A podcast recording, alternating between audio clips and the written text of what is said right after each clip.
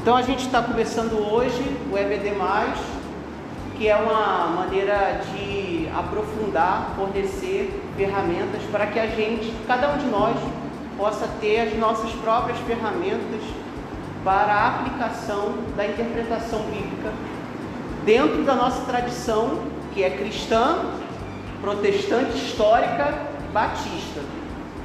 Deixar isso bem claro, porque tudo que a gente fala aqui, de alguma forma, a gente está falando de um lugar. E eu acho que esse é o primeiro ponto que a gente tem que conversar para quando a gente vai olhar qualquer coisa, quando a gente vai se propor a estudar qualquer coisa.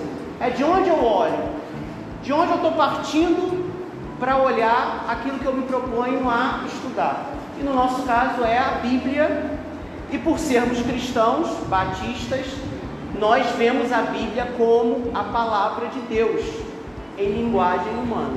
Então nós estamos partindo desse lugar e sabendo disso, nós podemos aplicar aquilo que a Bíblia ensina dentro da nossa tradição e dentro da proposta do nosso curso, que é, é Oséias que diz que Deus, é, Deus falando para Oséias que é, é necessário que a gente possa conhecer e prosseguir em conhecer. Então, grave bem essa palavra conhecimento, porque a gente vai falar muito sobre ela hoje e também durante o curso. O que é conhecer e o que é prosseguir em conhecer? Calma que daqui a pouco a gente vai entrar nessa, nessa palavra de novo. Outra parte da Bíblia que fala sobre conhecimento é também o texto que de alguma forma serve como a base ou a, o tema da nossa, da nossa igreja desse ano, que é 2 Pedro 3,18. Crescer na graça e no conhecimento do nosso Senhor e Salvador Jesus Cristo. E um outro texto que eu acho importantíssimo também para falar sobre a palavra conhecimento, está lá em Efésios, quando Paulo diz que nós precisamos chegar à unidade da fé e do pleno conhecimento do Filho de Deus. Então eu queria ficar com esses três versículos para a gente trazer o objetivo dos nossos encontros aqui dentro daquilo que a palavra diz, dentro daquilo que a nossa tradição religiosa, é, tradição cristã é, nos ensina, que é a questão do conhecer a Deus. Então, a fé ela não pode ser entendida como um mecanismo abstrato ao ponto de que eu creio em tudo, independente daquilo que a minha cognição possa vir a entender. Deus ele não é burro. Deus ele nos deu a inteligência.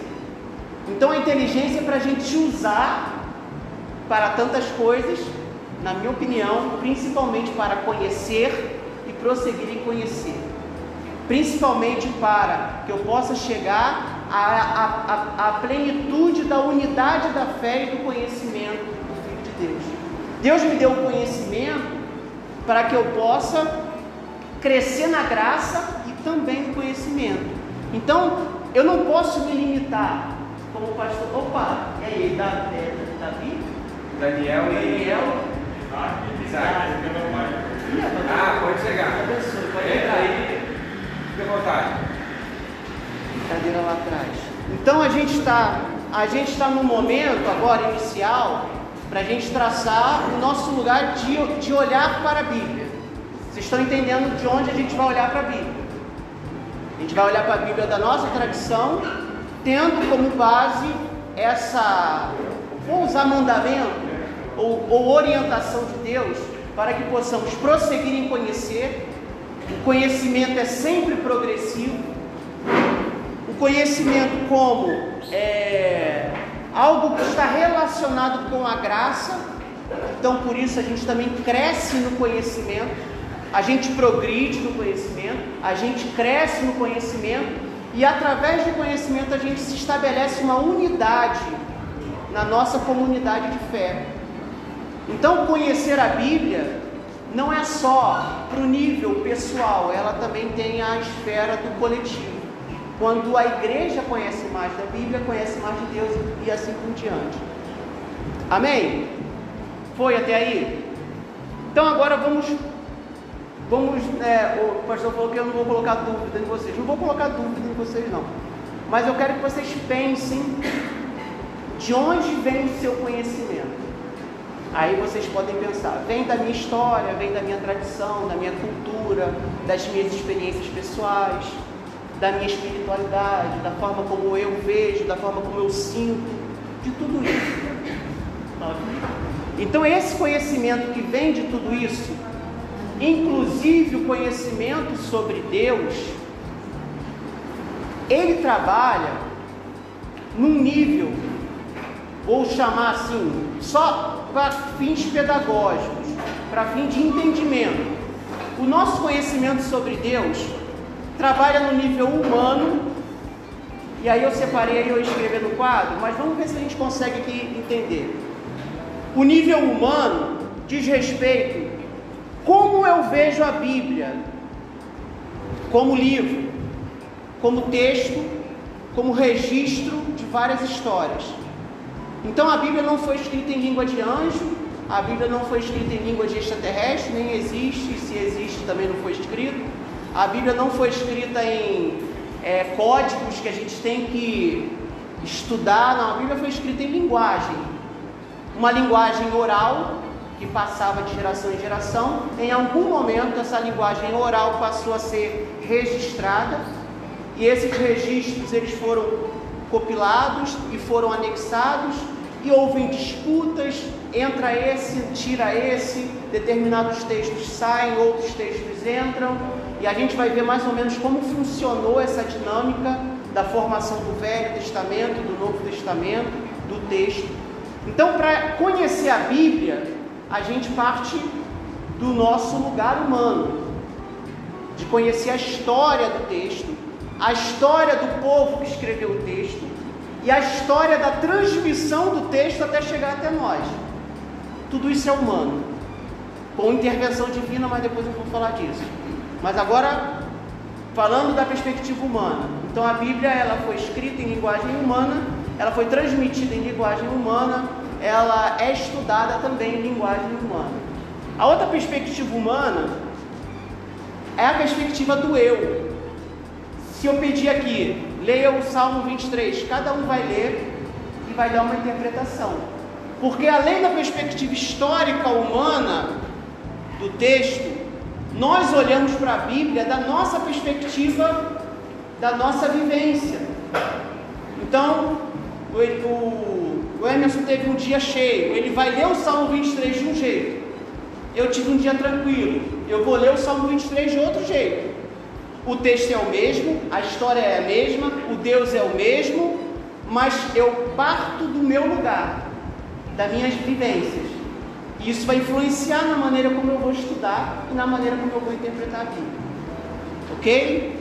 Então já falamos da perspectiva histórica, da perspectiva do eu, pessoal de cada um, e a, a última perspectiva humana, que é a perspectiva da sociedade que eu estou envolvido, que eu estou inserido seja a sociedade, a comunidade de fé que nós congregamos, Igreja Batista Central de Nova Iguaçu.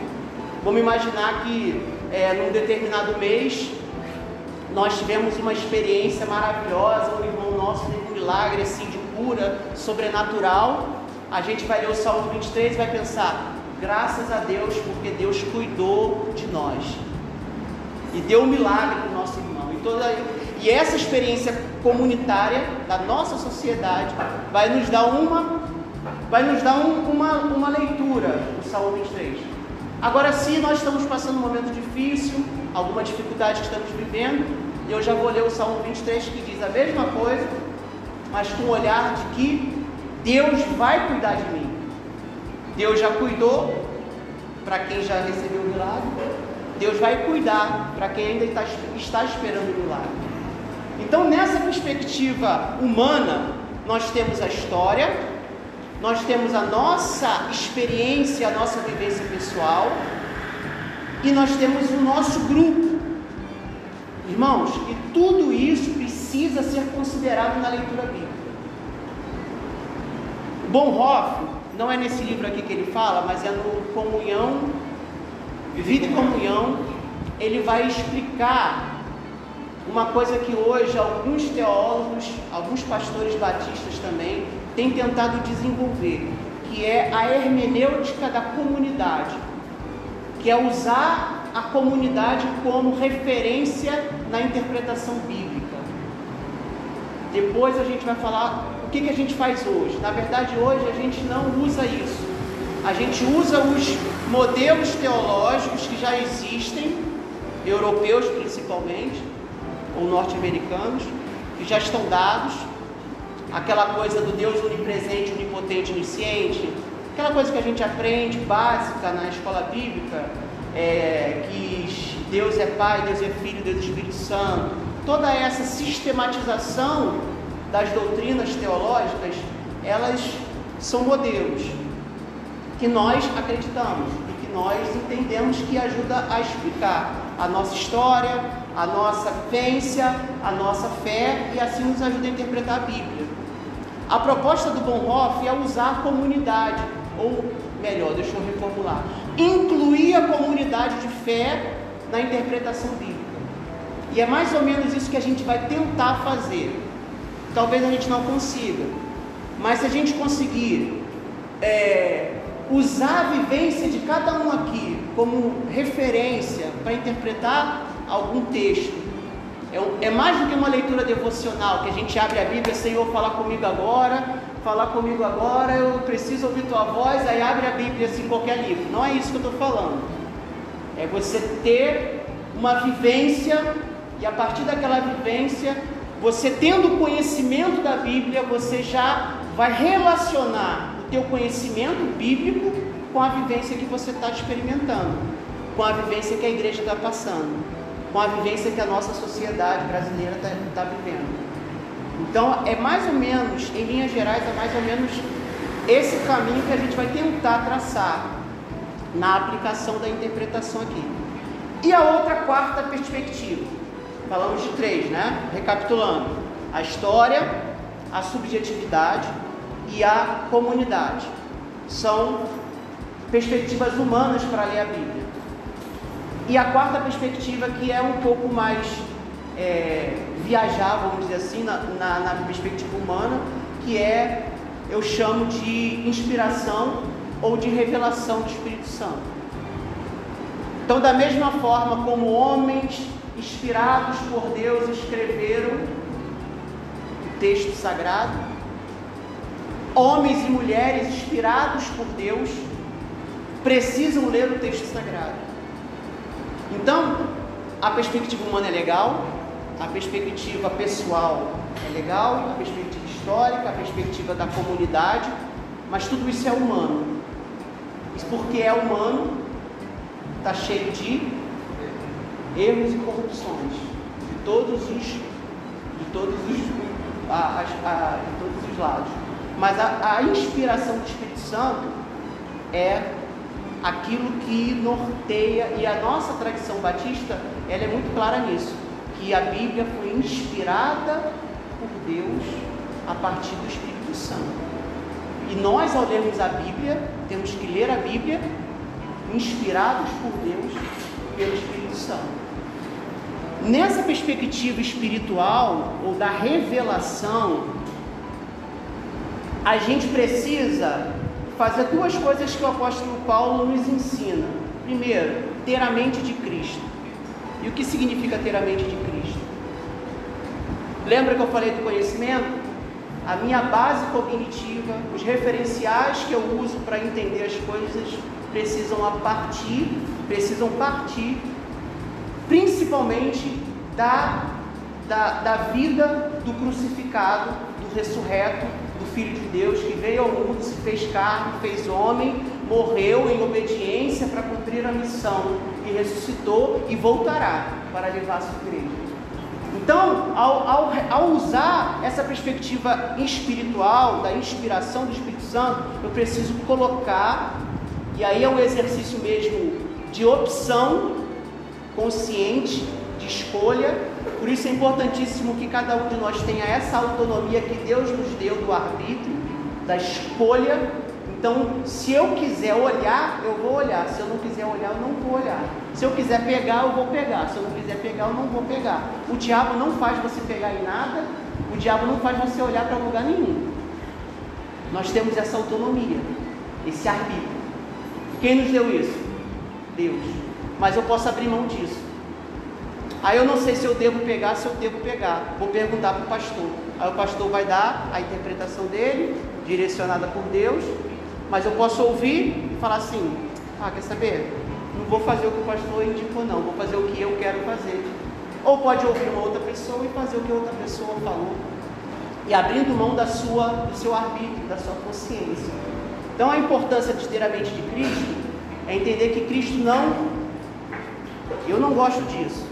Eu, eu, eu não gosto disso. E para mim, Cristo tinha que chegar e bater na mesa e falar assim: eu vou fazer e vou acontecer. Mas Jesus não faz isso com ninguém. A mente de Cristo é uma mente que abre para a escolha. Jesus não impõe. O governo do reino de Deus, o governo do reino dos céus, o governo do Evangelho de Jesus Cristo, é um governo que me deu e continua me dando a livre escolha. Se eu quiser, eu faço, se eu quiser, eu não faço mesmo tendo a mente de Cristo, entende? Por isso que Pedro, depois de ter feito tudo que fez, ter falado tudo que falou, fez besteira, inclusive depois de ter se transformado num dos maiores pregadores do mundo, a ponto do apóstolo Paulo lá em Gálatas falar assim, ó, Pedro quando está com os judeus se comporta como judeu, quando está com os gentios se comporta como, como gentios. Então Paulo fala, Pedro é um duas caras. É isso que Paulo fala lá em Gálatas. Isso desmerece todo o trabalho de Pedro? Pedro deixou de ter a mente de Cristo? Não, apenas a mente de Cristo não, nos aprisiona, pelo contrário, o amor é a livre escolha. Mas isso é outro assunto. Já passei dos 15, deixa eu terminar. Então, essas quatro perspectivas, elas vão nos orientar para que a gente possa é, usar esse, essa, esses, essas ferramentas que a gente vai tratar, não tanto sobre a inspiração do Espírito Santo, sobre ter a mente de Cristo, sobre a questão da metanoia que eu não falei, mas Paulo também ensina que a, a metanoia é a ampliação da noia, a ampliação da mente. Geralmente a tradução para o português é arrependimento, não deixa de estar errado, não deixa de estar certo, mas limita o entendimento do que é a metanoia. Quando Paulo fala, renovai-vos pela renovação do vosso entendimento, para que experimenteis qual seja a boa, perfeita e agradável vontade de Deus. Essa metanoia, essa ampliação da mente, não é tomar ácido, igual o pessoal fazia lá na década de 70. Quem é que lembra desse período aí da década de 70? Que o pessoal tomava ácido porque acreditava que a droga fazia a mente se ampliar e é ter isso, ter outras perspectivas. E tem gente que fala que o uso da maconha também abre a mente. Na verdade, a maconha faz o contrário, né? A maconha ela ela diminui a dinâmica da mente. O ácido não, o ácido realmente ele ele fazia a pessoa viajar mesmo lá na época. Então muita gente acreditava nisso. É, mas não, não é essa amplitude do, de um entorpecente. A metanoia é uma amplitude de uma, para uma perspectiva espiritual, onde eu passo a ver quando alguém bate na minha face, eu não vou dar outra face porque Jesus manda dar outra face. Eu vou dar outra face porque a minha noia se ampliou e eu não vejo só a agressão. Eu não vejo só a, a ofensa, a violência eu vejo um propósito de Deus para a minha vida e para a vida de quem acredita. O Bonhoeffer ele vai falar no, na, no texto que ele, ele escreve no Sermão do Monte, ele vai falar algo que para mim assim é, é, fantástico quando ele fala de misericórdia. Bem-aventurados misericordiosos, porque alcançarão misericórdia. A gente acha que, que alcançar a misericórdia é alcançar a misericórdia de Deus para nós, mas o Bonhoeffer dá uma outra interpretação. Alcançar misericórdia é alcançar a capacidade de agir de, com a mesma misericórdia que Deus age. É isso, é muito, muito, muito punk, é muito radical. A gente acha que a misericórdia é Deus vai me perdoar dos meus pecados. Também. Né? Mas não é só isso. É a gente alcançar é, a capacidade, não por nós, de termos a mesma misericórdia que Deus tem por aquele que nos agride. Então, quando houver agressão, Bonhoeffer fala, mesmo que não haja interesse da comunhão do outro, eu luto para que a comunhão permaneça. E aí hoje a gente vê, desculpa aqui o parênteses, a gente vê muitas igrejas falando assim, inclusive pastores, se aquela pessoa está te dando problema, manda ela embora, manda ela para outra igreja. Porque aqui na minha igreja só fica gente que quer. E eu quando eu leio o Sermão do Monte principalmente, eu vejo que a ideia de Jesus é outra. Mesmo que ele não queira comunhão, o nosso esforço é manter a comunhão, ainda que haja agressão. É, é, esse é um, é um desafio. No final do ano, quando a gente for falar da ética, a gente vai voltar a isso de novo. Então são esses quatro, essas quatro perspectivas em linhas gerais que a gente vai tentar traçar. As dúvidas que vão sendo criadas, que vão sendo levantadas, a gente precisa anotar. Então é importante trazer papel, trazer caneta ou anotar no bloquinho do celular, porque a mente vai, vai, vai dinamizar e essa dinâmica da mente é, pelo menos para mim funciona desse jeito. Se eu não anotar, depois eu esqueço. Então tragam caneta, tragam bloquinho ou anotem no celular e leiam a Bíblia. Leiam o texto do, da, de referência e eu vou também dá alguns plus lá de leituras a mais, para quem quiser. Que a gente vai tentar, na medida da, da resposta de vocês, tentar avançar o máximo que for possível. É, uma, é, uma, é um curso panorâmico, não é um curso de formação teológica, mas é um curso de informação teológica. Informar sobre o que é teologia. E para terminar de fato, vamos fazer essa distinção entre teologia introdução bíblica ou teologia, estudo, pesquisa. Em linhas gerais é o seguinte: vamos imaginar uma coisa para a gente entender. Você sabe a diferença entre infinito e eterno? Pensa aí, não precisa responder não. Infinito e eterno. Quem é da matemática vai entender, quem é das exatas vai entender o que eu estou falando, mais, talvez mais do que os outros. O infinito parte de um lugar, para uma direção, para outra, para outra, para outra, para outra, para outra, e depois dos filmes da Marvel, né, para as dimensões que existem, os, os outros universos, multiversos, é por aí. Então o infinito parte de um lugar. Deus não é infinito. Deus é eterno, porque Deus não precisa de um lugar para partir. Mas nós precisamos de um lugar para partir. Então, teologia, não cometa esse erro. Teologia não parte do eterno, porque nós não estamos no eterno. Você não está na eternidade.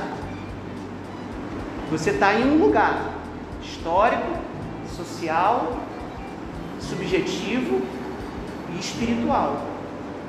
Nessas quatro perspectivas, às vezes a gente comete o erro e por isso a gente cristaliza dogmas, doutrinas, tradições que não servem para entender aquilo que é transcendente, aquilo que é eterno. Então, teologia, resumindo, não é estudo de Deus. Teologia é o estudo daquilo que os homens falam sobre Deus. E na nossa perspectiva, daquilo que é a Bíblia, porque a gente, a gente querer que ela é a palavra de Deus. Rapidinho, Malon, deixa eu fechar aqui. Dois minutinhos, senão então a gente precisa partir de, desse lugar. Nossa discussão não vai tocar em Deus. Em alguns momentos pode parecer que a gente está contrariando a ideia da eternidade. Não, estou falando da perspectiva histórica, humana, vivencial, social. A perspectiva do Espírito Santo é uma experiência que nós compartilhamos, mas nem todos compartilham. Inclusive, muitos dos que estão na igreja não compartilham dessa, dessa perspectiva espiritual. E transforma a perspectiva humana em perspectiva espiritual à força. Então a gente precisa. A gente está falando desse lugar. Tá bom? Então, valeu, pessoal aí.